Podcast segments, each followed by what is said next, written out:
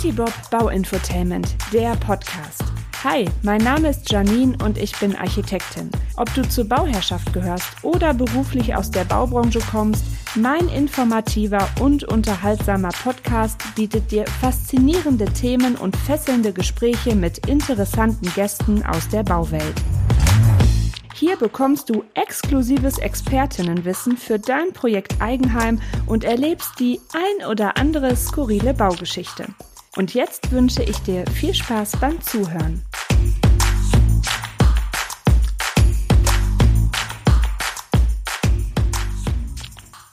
Willkommen in der faszinierenden Welt der Wärmepumpen. In dieser Folge geht es um die wichtigsten Punkte, die bei der Außenaufstellung einer Wärmepumpe zu beachten sind. Als Architektin durfte ich nämlich schon viele Wärmepumpen in Neubauten und bestehenden Gebäuden installieren lassen und gebe euch daher neben allgemeinen Informationen gerne auch ein paar Praxistipps mit auf den Weg. Um eine Wärmepumpe möglichst effizient betreiben zu können, sollte im Vorfeld mit Fachleuten abgeklärt werden, ob eine Sanierung des Gebäudes notwendig ist. Dazu gehört aber auch, sich frühzeitig Gedanken über den Platzbedarf einer Wärmepumpenanlage zu machen. Sowohl für die Inneneinheit als auch für die Außeneinheit. Bei Neubauten ist dies bereits in der Planungsphase ein ziemlich wichtiges Thema. Ja, und äh, bei der Nachrüstung im Bestand, da stehen Hausbesitzerinnen vor großen Herausforderungen, was den Platzbedarf angeht. In dieser Folge erzähle ich euch, was beim Aufstellort der Außeneinheit einer Luftwärmepumpe zu beachten ist und welche Montagearten es gibt, inwiefern der Technikraum eine wichtige Rolle spielt. Ich gebe euch Infos zum Kondensatablauf und zur Erstellung des Fundaments. Und zu guter Letzt gibt es noch einen Tipp von mir, wie ihr an alle Infos gesammelt drankommt. Das Thema Platzbedarf bzw. Positionierung der Außeneinheit wird meist von allen Beteiligten ja leider etwas stiefmütterlich behandelt. Wenn ihr euch nämlich für eine Luftwärmepumpe entscheidet, solltet ihr vorher mit einem Fachmenschen prüfen, wo die Anlage innen stehen kann und wo die Außeneinheit platziert werden kann. Sowohl bei Neubauten als auch bei Bestandssanierung empfehle ich euch, frühzeitig alle beteiligten Fachleute zusammenzutrommeln. Dazu gehört natürlich auch der Fachbetrieb für Heizung Sanitär. Die Luftwärmepumpe nutzt die Umgebungsluft und zieht aus ihr Energie und macht die gewonnene Wärme nutzbar für Heizung und Warmwasser. Also ganz einfach, eine Wärmepumpe ist ein umgedrehter Kühlschrank. Damit dies auch möglichst effizient geschieht, gibt es einiges zu beachten. So, dann fange ich jetzt erstmal mit den Montagearten an. Denn hier gibt's verschiedene Möglichkeiten. Also die Außeneinheit, die kann entweder auf dem Boden aufgestellt werden, entweder freistehend oder vor einer Gebäudewand in einer Gebäudeecke. Dann gibt es ähm, Wandmontagen, also über Wandträger an einer Gebäudewand oder auch die Flachdachmontage.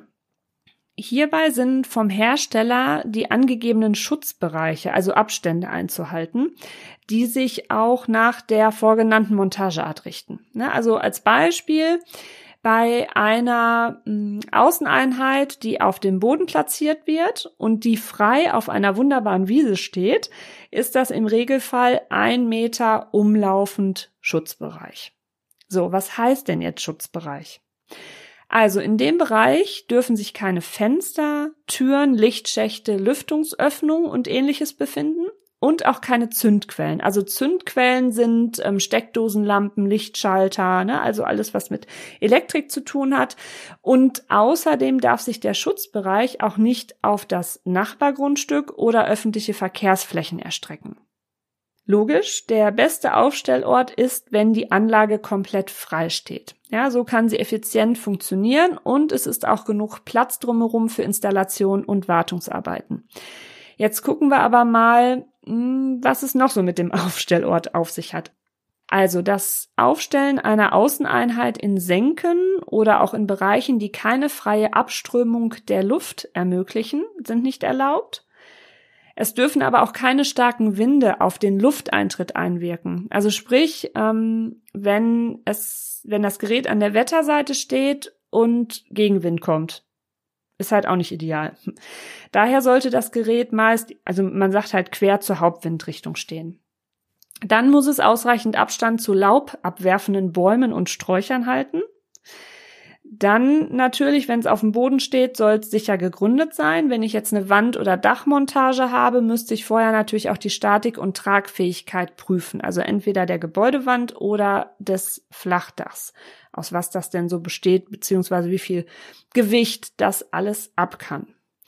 Wärmepumpen sind ja im Allgemeinen leise, aber es ist dennoch wichtig, den Geräuschpegel zu berücksichtigen. Wenn die Wärmepumpe nämlich in einer Raumecke, Nische oder zwischen Mauern oder Umzäunungen liegt, können diese, also wenn es harte Bauteile sind, das Geräusch der Wärmepumpe reflektieren und somit lauter machen. Das heißt, man sollte jetzt auch eine Aufstellung in Nähe des eigenen Schlafzimmers und am besten auch das der Nachbarn vermeiden. Es gibt nämlich Fälle, da kommt die sogenannte Psychoakustik ins Spiel. Heißt, solange ich nichts sehe, höre ich auch nichts. Wenn Menschen aber direkt auf eine Wärmepumpe gucken, kann es sein, dass sie auch die leiseste Anlage auf einmal hören. Solche Fälle können planende Ausführungsbetriebe und Gerichte lange auf Trab halten. Bei dem Aufstellort der Außeneinheit ist aber auch zu bedenken, was die Bauordnung sagt. Die Wärmepumpe gilt nämlich in den meisten Bauordnungen als bauliche Anlage. Damit sind Abstandsflächen zur Grundstücksgrenze einzuhalten. Das sind in der Regel drei Meter. Es gibt aber auch Fälle, in denen es erlaubt ist, die ähm, Außeneinheit direkt an die Grenze zu bauen und dann einzuhausen. Ne, aber halt entsprechend so einzuhausen, dass sie auch noch effizient funktionieren kann. Mm, zu diesen Fällen, wo man jetzt direkt in Nachbarsgrenze mm, die Wärmepumpe aufstellt, ähm, dazu gibt's mehrere Gerichtsurteile, die natürlich auch alle einen unterschiedlichen Ausgang hatten. Also nochmal, ja, was uns hier wieder entgegenspringt, man sollte sich mit seinen Nachbarn vertragen. Ja, ihr merkt schon, es ist alles andere als einfach einen geeigneten Standort zu finden und ähm, das wird bei bestehenden Gebäuden mit kleinen Grundstücken, bei Reihenhäusern und dichter Bebauung zu einer ganz schönen Herausforderung. Mittlerweile sind aber die Landesregierung aktiv geworden und überarbeiten hier die Bauordnung. Und das ist auch dringend notwendig, Schließlich kann es ja nicht sein, dass die Regierung Gesetze beschließt und dann aber das Bürokratie- und Genehmigungsmonster in der Umsetzung vergisst. Ne? Also, vielleicht macht es auch bei dem einen oder anderen Fall Sinn, dass man schon den Sachbearbeiter, die Sachbearbeiterin aus der ähm, zuständigen Genehmigungsbehörde vielleicht mit ins Boot holt oder da einfach mal so nachfragt, was denn in dem Ort so erlaubt ist. So, wenn man sich jetzt abfeiern kann, weil man endlich den halbwegs idealen Aufstellungsort gefunden hat, muss ja noch das Außengerät mit dem Innengerät im Technikraum verbunden werden. Das heißt, auch dieser Weg darf nicht zu lang sein, sonst gibt es nämlich wieder Verluste.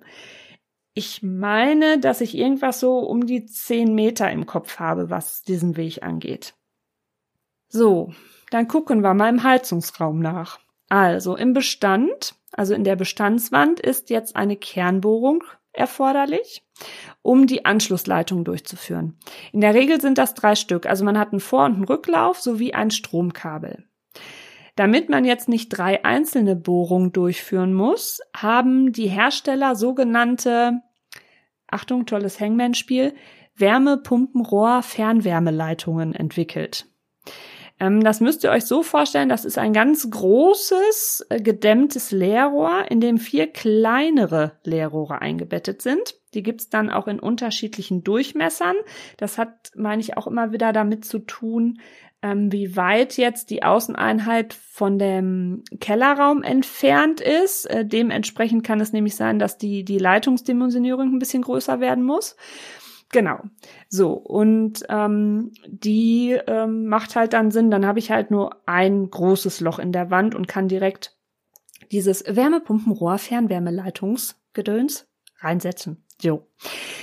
Wenn ich jetzt einen Neubau habe, dann macht es natürlich Sinn, dieses vorgenannte Rohr gleich in die Bodenplatte einbauen zu lassen, bevor die betoniert wird.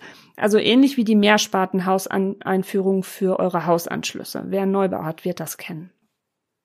Beim Entwurf eines Neubaus, ja klar, da ist es einfacher, ja, den Platzbedarf aller Technikgeräte frühzeitig zu berücksichtigen. Also das heißt, man kann den Technikraum entsprechend dimensionieren und äh, kann dann auch schon so die Abmessung der ähm, Anlage ähm, ja berücksichtigen. Man muss natürlich immer dran denken, die Heizung ist nicht das einzige, was in so einem Technikraum oder Hausanschlussraum ist wie schon gesagt, die, die Hausanschlüsse, die brauchen halt Platz. Also das ist ja ähm, Wasser, Strom, ähm, Internet, ähm, Telefonleitungen. Dann braucht ihr auch noch einen Platz für den, ähm, für den ähm, Zählerschrank, ne? also für, wo, wo euer ganzer Strom dran ist. Und ähm, eventuell habt ihr auch noch einen Speicher für die PV-Anlage vor. Also da kommt schon einiges zusammen. Wenn man jetzt eine ähm, Wärmepumpe hat, wird man in den meisten Fällen auch einen Pufferspeicher haben. Also das sind meist so ja 500 Liter bei so einem klassischen, ich glaube vier Personen Haushalt. Und da brauche ich ja auch so ein bisschen Wartungsraum drumherum. Also da sind auch ganz schnell ein bis zwei Quadratmeter Platz weg. Wenn ich jetzt im Bestand eine hybridfähige ähm, Gastherme drin habe und möchte also später noch mal eine Wärmepumpe mit dazu anschließen, sollte ich natürlich da auch schon überlegen, ob ich den Platz habe. Ne? Also auch da Augen auf bei der Begehung seines eigenen Technikraums oder bei der Planung. Dann kommen wir mal zu dem, zu den sexy äh, Begriffen Kondensatablauf und Fundament. Also die Außengeräte, die produzieren ganz schön Kondenswasser, also nicht zu wenig und benötigen daher einen Ablauf. Ähm, ich habe mal mh, hm, in einem Baugebiet äh, geparkt. Da hatten welche, ich weiß jetzt gar nicht mehr, ob es doch war ein Neubau. Ähm, die hatten die Wärmepumpe irgendwie oben auf so einem Abstellgaragendach, keine Ahnung was.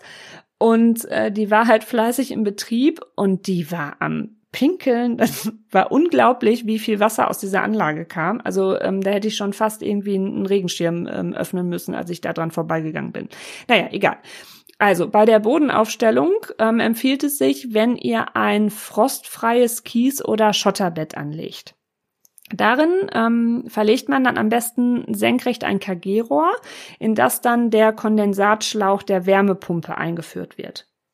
Alternativ, wenn es ähm, jetzt nicht versickern soll oder nicht versickern kann, je nach Bodenbeschaffenheit, ähm, könnt ihr das natürlich auch an eure Rega Regenwasserleitung ähm, anschließen. Also da empfiehlt sich auch wieder im Zuge der ähm, Arbeiten für entweder ne, was der Gartenlandschaftsbauer macht oder wenn ähm, die Rohbauer das verlegen, dass man auch schon weiß, wo in etwa die Wärmepumpe hinkommt, weil dann können die da auch schon ähm, unter der Erde einen entsprechenden Abze Abzweig für verlegen. Wenn sich jetzt die Anlage aber nicht in Bodennähe befindet, sondern entweder auf einem Flachdach oder an der Wand über einem Flachdach, dann müsst ihr natürlich auch irgendwie über ein Regenfallrohr, ein Gully, Balkonablauf oder Dachablauf entwässern. So, damit das Außengerät natürlich einen sicheren Stand hat auf dem Erdreich, braucht es ein Fundament. Da gibt es zum einen die Möglichkeit, ähm, ja kleine Betonbodenplatten gießen zu lassen. Die haben dann entsprechende Auslässe für die Zuleitung. Alternativ, also so habe ich es meist umsetzen lassen, kann man die Wärmepumpe auch auf zwei einbetonierte Bordsteine stellen und füllt dann den Zwischenraum mit dem Kiesbett aus. So, das hat sich eigentlich immer bewährt, ähm, ist vom Aufwand relativ gering und äh, genau. Und ich habe halt nicht sofort so eine so eine dick versiegelnde Betonbodenplatte. Wenn man sich jetzt diese vorgenannten Fundamentvorschläge nicht selbst zutraut, dann kann man das natürlich auch von einem Bauunternehmer machen lassen oder von einem Galabauer. Also in meiner bisherigen Karriere hat mir leider noch kein Heizungssanitärbetrieb ein Fundament gezaubert. Also da musste ich immer zusehen, dass ich ein anderes Gewerk flott mache. Ja, jetzt kommen wir mal zu meinem, äh, ja, wie nenne ich es, Lifehack-Tipp. ich habe euch ja jetzt generell ein bisschen fit gemacht, äh, was das Thema Außenaufstellung angeht. Und ähm, zu beachten gilt natürlich auch, dass es sehr viele Hersteller von Wärmepumpen gibt. Und die Installateure sind meistens auf ein oder mehrere Hersteller geschult. Ne? Also auf wen sie jetzt geschult sind, das kriegt man meist über deren Homepage mit, weil sie das da schon ähm, oft auflisten. Oder man ruft halt einfach mal freundlich an. Genau. So. Wenn man dann im Vorfeld weiß, von welchem Hersteller die Wärmepumpe ist, schaut man auf deren, oh, ganz verrückt, Internetseite vorbei. Dort gibt es nämlich meist unter den vorgestellten Wärmepumpentypen ein Servicebereich oder ähnliches. Und dort findet ihr alle wichtigen Informationen zum Download, technische Produktdatenblätter, Montageanleitung, Betriebsanleitung etc. etc.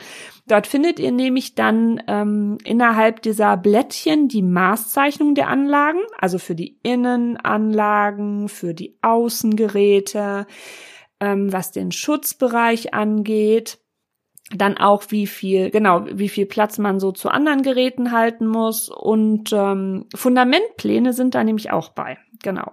Und halt alle Informationen nochmal, die den Aufstellungsort und die Montageart ähm, betreffen. Weil da habe ich euch jetzt auch einen, einen Teil von schon erzählt, aber die, die Liste ist noch mal eine ganze Ecke länger. So. Man muss natürlich jetzt ein bisschen digital rumblättern, aber man findet alles, was man braucht. Ich hole mir diese Informationen übrigens auch immer schon in der Planungsphase, damit ich dann frühzeitig mit meiner Bauherrschaft den Technikraum und den Aufstellungsort planen und festlegen kann.